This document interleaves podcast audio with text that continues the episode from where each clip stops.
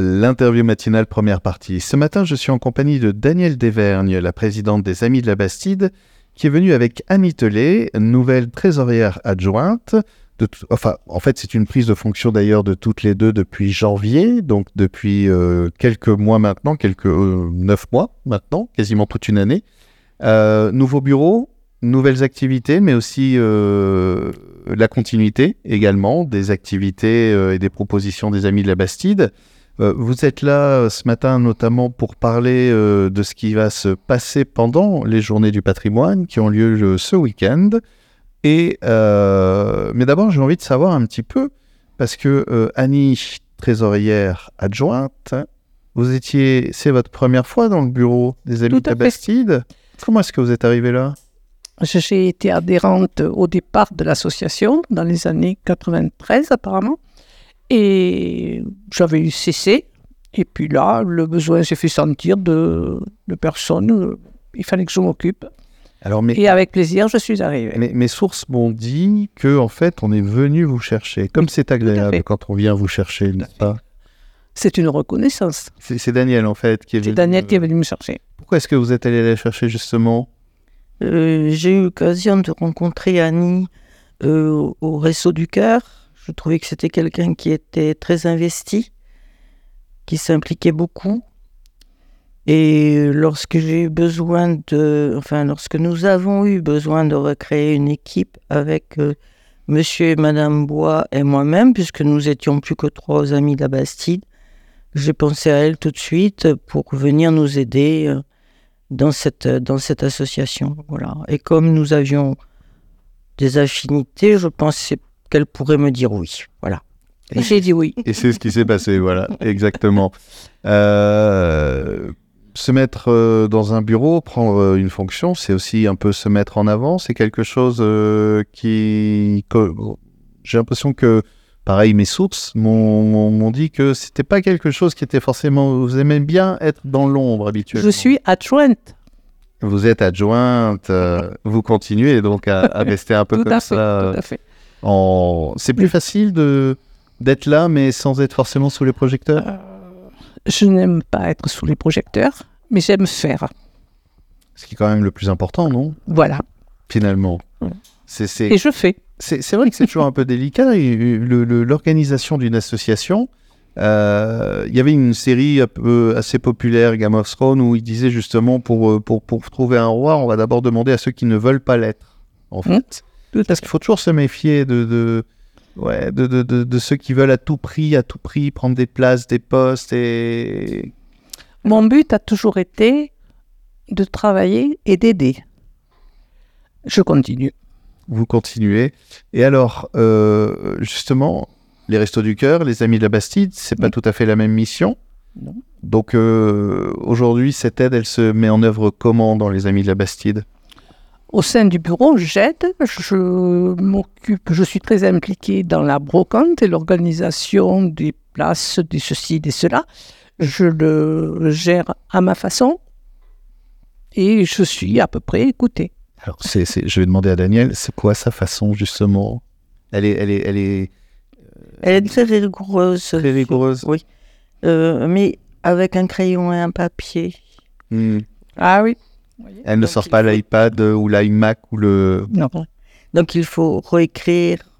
Ah, Mais euh, voilà. Mais en fait, c'était comme ça avant aussi. Euh, on est passé après au, au resto du cœur à l'informatique. C'était beaucoup moins intéressant.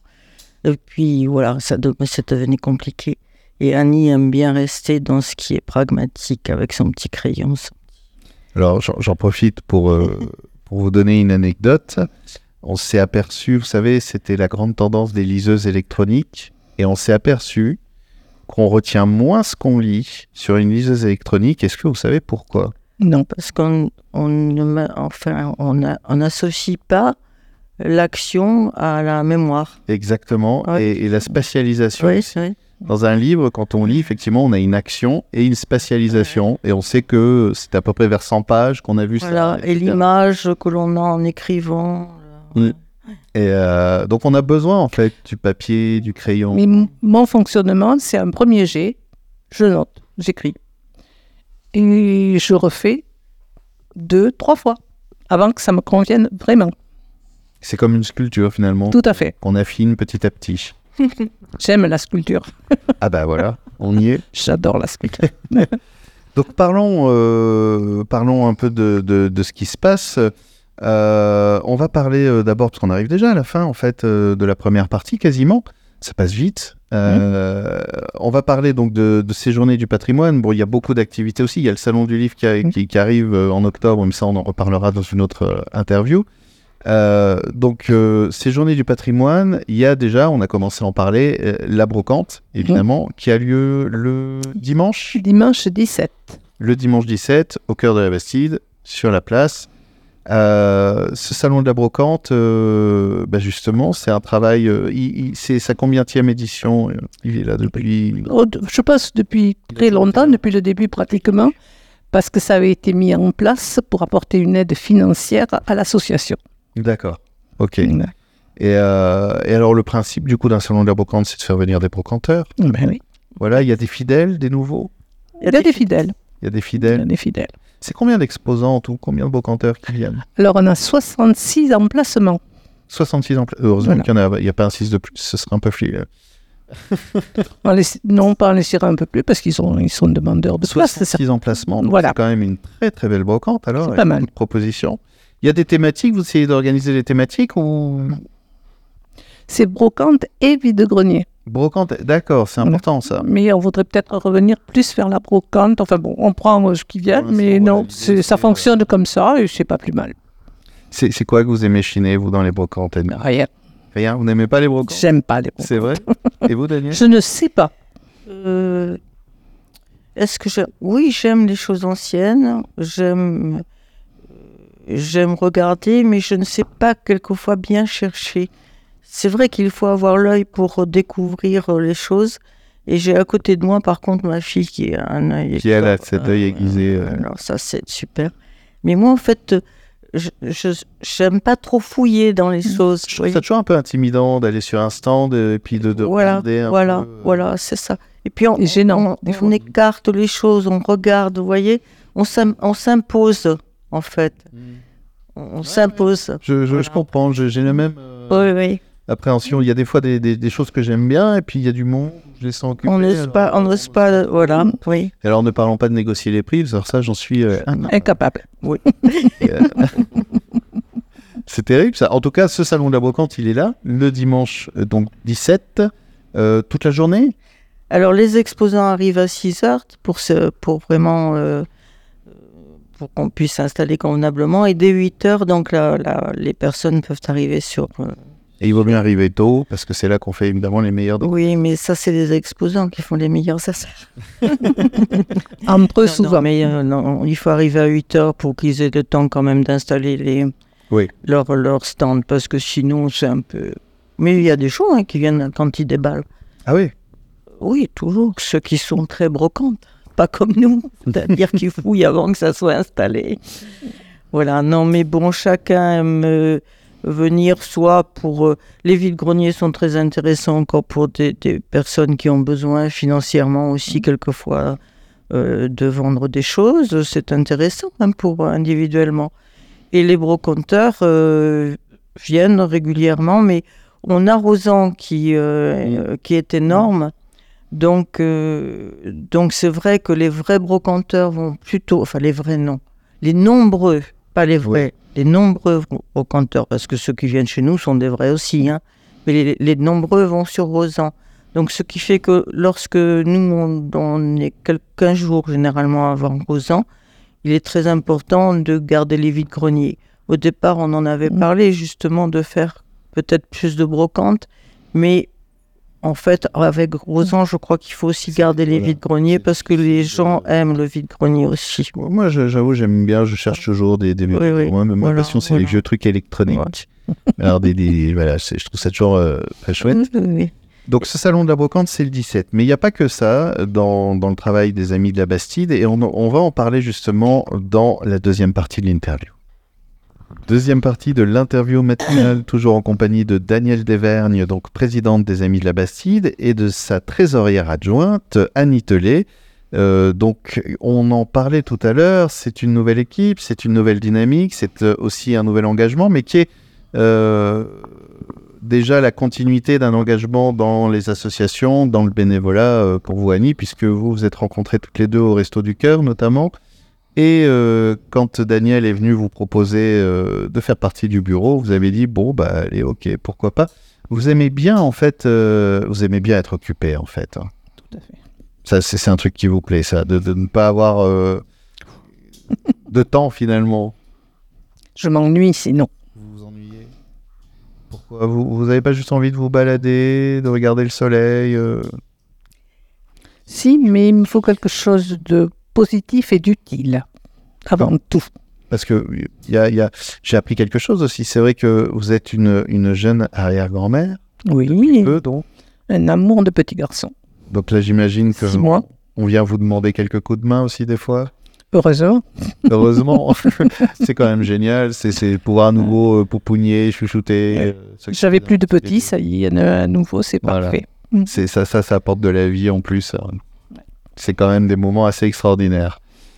Est-ce que, est-ce que sur ce salon de la brocante, euh, vous faites venir la famille aussi justement? Ah, je les incite à venir, mais après, euh, Tout le monde est occupé? Oui. Ouais. Puis ils n'aiment pas vraiment ça, je crois. C'est vrai? Je ne leur ai pas inculqué ce genre de choses à mes enfants. C'est pas non plus, c'est ce qu'on disait, c'est Non. pas non plus votre zone de confort les brocantes. Non, Et euh, ce qui n'empêche pas d'en proposer une, de participer à la fête. tout à fait. Euh, Comment ça se répartit l'organisation de la brocante en fait d'ailleurs euh, C'est qui vous, vous choisissez les exposants ou les accueillez? Alors, on a quand même pris la suite de Monsieur Malégari et de Madame Malégari. Donc, c'était déjà des choses qui existaient, même bien avant eux. Donc, il y avait quand même une- déjà une organisation de brocante. Nous, il a fallu que l'on s'adapte à, cette organ- à cette organisation, mais elle existait déjà. Il y avait déjà des exposants qui venaient depuis plusieurs années. Donc, on, d'emplacement, j'imagine. Hmm. voilà, voilà. Donc on a eu le, la, la continuité euh, voilà, de, de, de monsieur et madame Maïgari. Et donc il a fallu que, ben voilà, hein, on se mette dans le bain. Euh, Alors la première fois, ça a été un peu difficile. Et là, maintenant, voilà, je pense que tout le monde a bien pris ses marques. Euh, chacun a sa fonction. On a toujours monsieur Vincent Jean-Pierre qui est euh, vice-président depuis très longtemps, mais qui va bientôt nous quitter, qui s'occupe de toute l'organisation euh, avec les décrets, avec, vous voyez, c'est c'est déjà bien, voilà, administratif matériel. et tout, Et matériel. et matériel, puisque le matin, il est là très tôt avec monsieur Niani, euh, Cédric, pour pouvoir euh, placer les gens. Donc, si vous voulez, c'est une organisation bien précise, chacun a son rôle. Euh, Madame euh, Valérie, comment prénom Jaunet. Jaunet. Madame Jaunet, elle s'occupe aussi de l'accueil des, des, des, des exposants.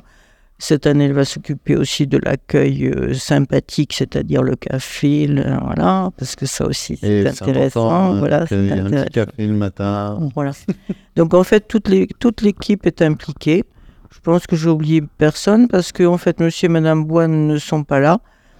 Pour, euh, donc ils sont pas avec nous, mais c'est pas pour ça qu'ils sont pas impliqués en, amont, en avant, parce que c'est eux qui ont fait les réservations avec Annie. Alors, euh, pour ces journées du patrimoine, il n'y a pas que la brocante. Les Amis de la Bastide aussi s'impliquent dans d'autres euh, événements. Est-ce que euh, je crois qu'il y, a- il y a quelque chose avec l'église Saint-Léger, peut-être Euh, Alors donc, euh, en fait, euh, je pense que Monsieur Miqueux a déjà parlé de, de, de, de ces journées du patrimoine. Et ce qui est très important pour les amis de la Bastide, parce que effectivement, Madame Tellet et son frère sont très impliqués, c'est euh, la- l'église de Saint-Léger, puisqu'ils sont de Saint-Léger, qu'ils y ont beaucoup vécu, enfin même... euh, Né. que- voilà.